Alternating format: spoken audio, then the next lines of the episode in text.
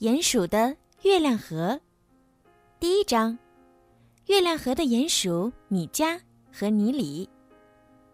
鼹鼠爸爸米先生最喜欢挖地洞，他把自己叫做挖掘工程师。当他从地下钻出来的时候，他的第九个孩子出生了。鼹鼠爸爸姓米，是月亮河一带有名的挖掘专家。他常常穿着一条蓝色的工装裤，裤子上有许多口袋，显得特别肥大。这是米先生让米太太特别为他做的。米先生会在每一个口袋里放上小小的工具，比如绳子、电筒、刀，甚至是小小的炮仗。至于这些工具的用处，以后你会明白的。有时候也会有一小块面包，那是米太太为他准备的干粮。米先生整日整夜钻在地下挖掘，米太太怕他饿着，悄悄放进去的。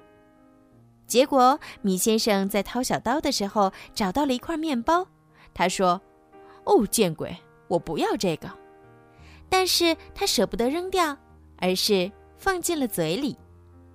这次。米先生是在帮刺猬先生挖掘过冬的地洞。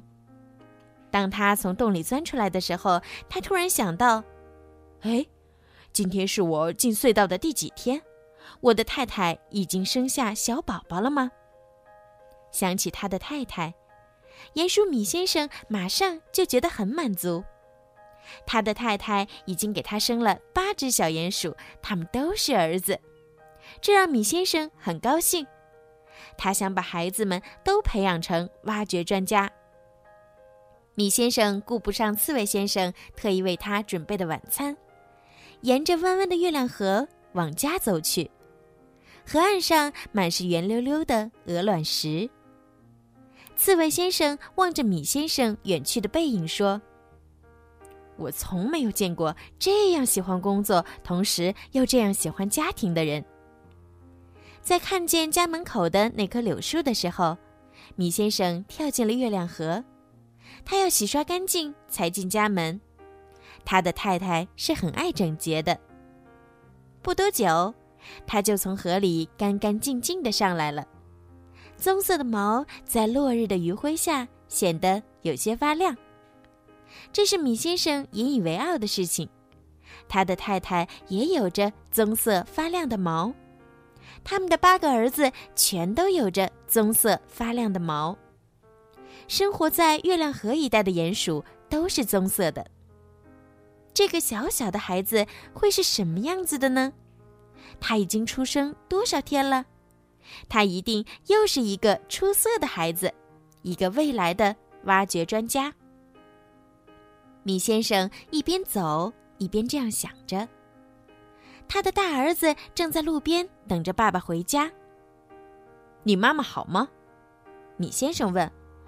好的，但是，但是，大儿子说话总是快快的，从不结巴。今天是怎么了？米先生不等他回答完，抢先赶回了家。家里安安静静的，客厅里墙上挂的月亮摆钟滴答滴答的响着。米先生直奔卧室，卧室里一点声音都没有。他的太太坐在床边，风儿吹起了窗帘，遮住了米太太一半的脸。不过米先生知道，他的太太只要坐着一动也不动，那么他现在一定很不愉快。孩子们一个一个坐在地板上，他们正在打着哈欠，但是。谁也不说话。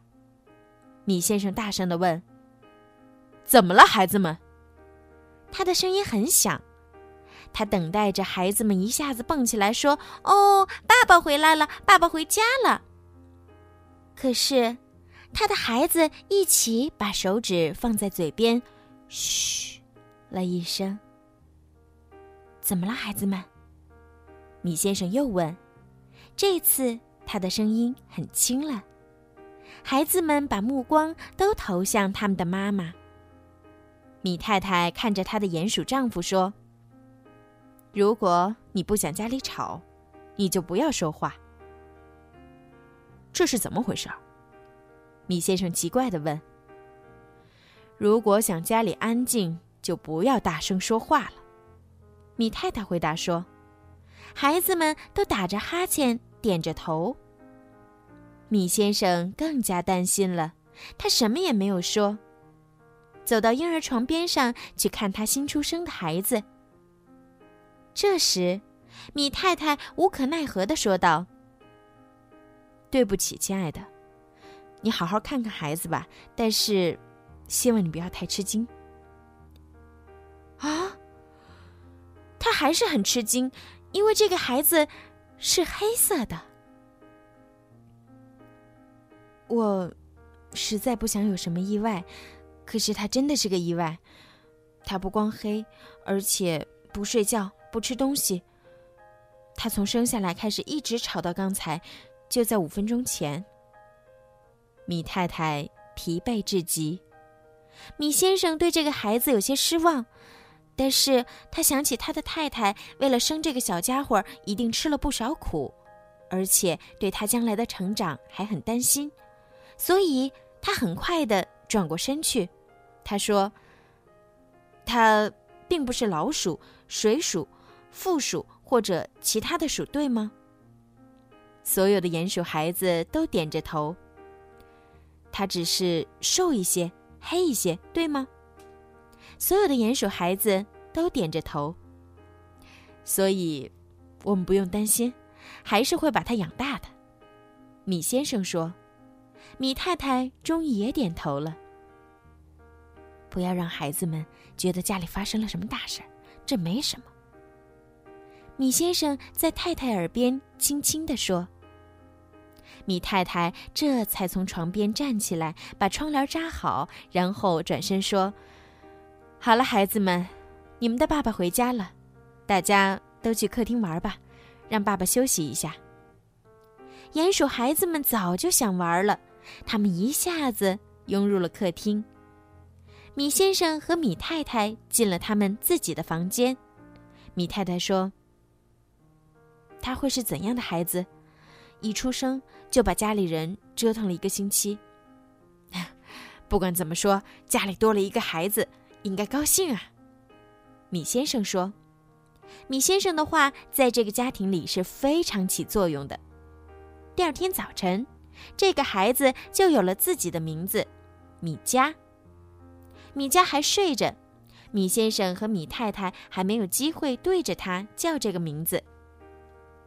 米先生家的客厅里充满了阳光，米太太把孩子放在窗口，让温柔的阳光隔着纱质的窗帘照在他的脸上。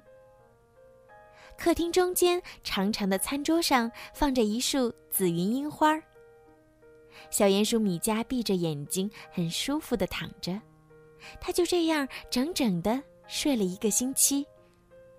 这一个星期让大家明白了一件事儿：这只黑色的鼹鼠要么不睡觉，要么睡着了就别再想轻易的喊醒他。这同样让鼹鼠爸爸和鼹鼠妈妈担心。好了，小朋友，今天的故事呀就听到这儿了。希望你们可以喜欢今天小鱼姐姐为你们讲的故事哦。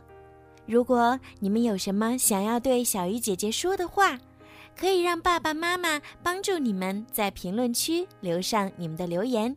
小鱼姐姐呢也会在评论里面找到最优质的点评，并且送上精美的礼物哦。赶快动动手指吧！